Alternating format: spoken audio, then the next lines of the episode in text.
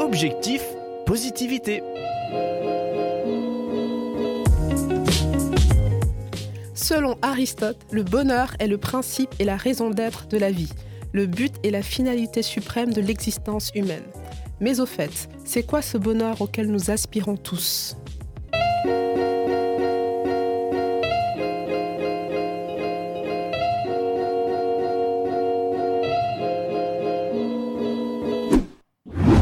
Tal Ben-Shahar, spécialiste mondial de la psychologie positive, a développé une théorie pour cerner le bonheur de manière très simple. Il s'agit de la théorie du hamburger. Oui, vous avez bien compris.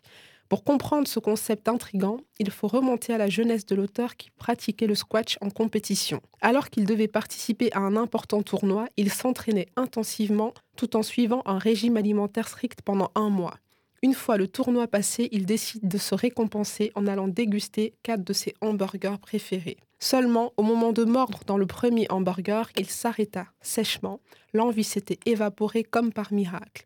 C'est en s'interrogeant sur sa réaction face à ces quatre hamburgers qu'il développa sa théorie. Selon lui, il existe quatre modèles de perception et de comportement face au bonheur.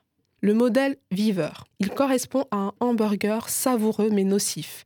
Ce modèle consiste à rechercher plus que tout le plaisir immédiat sans tenir compte de l'éventuel préjudice futur. Pour les viveurs, le bonheur se conjugue uniquement au présent. Le modèle fonceur. Il correspond à un hamburger végétarien insipide mais sain. Ce modèle consiste à se priver dans le présent pour avoir des bénéfices dans le futur. Pour les fonceurs, le bonheur se conjugue uniquement au futur. Le modèle défaitiste. Il correspond à un hamburger sans goût et mauvais pour la santé. Le défaitiste n'a aucun goût de la vie. Il ne jouit pas du présent et envisage l'avenir de manière sombre. Pour les défaitistes, le bonheur ne se conjugue ni au présent ni à l'avenir. Et enfin, le modèle du bonheur. Il correspond à un hamburger idéal à la fois savoureux et sain. Ce hamburger procure un bénéfice à la fois immédiat et futur. L'auteur nous apprend que les gens heureux se concentrent le plus possible sur des activités qui leur procurent de la joie dans le présent, tout en les conduisant à un avenir épanouissant. Quelles leçons tirer de cette théorie? Tout d'abord, on a en nous les traces de chacun de ces quatre modèles. Ensuite, le plaisir est essentiel, puisqu'il s'agit d'un besoin psychologique fondamental.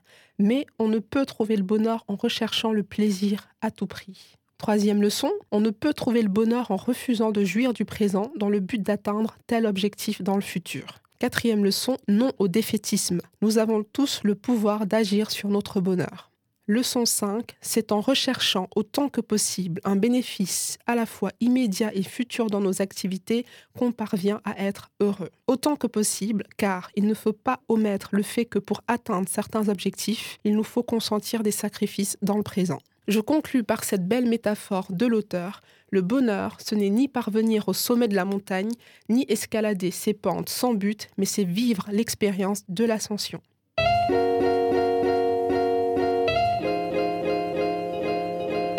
Objectif positivité vous a été présenté par Francine.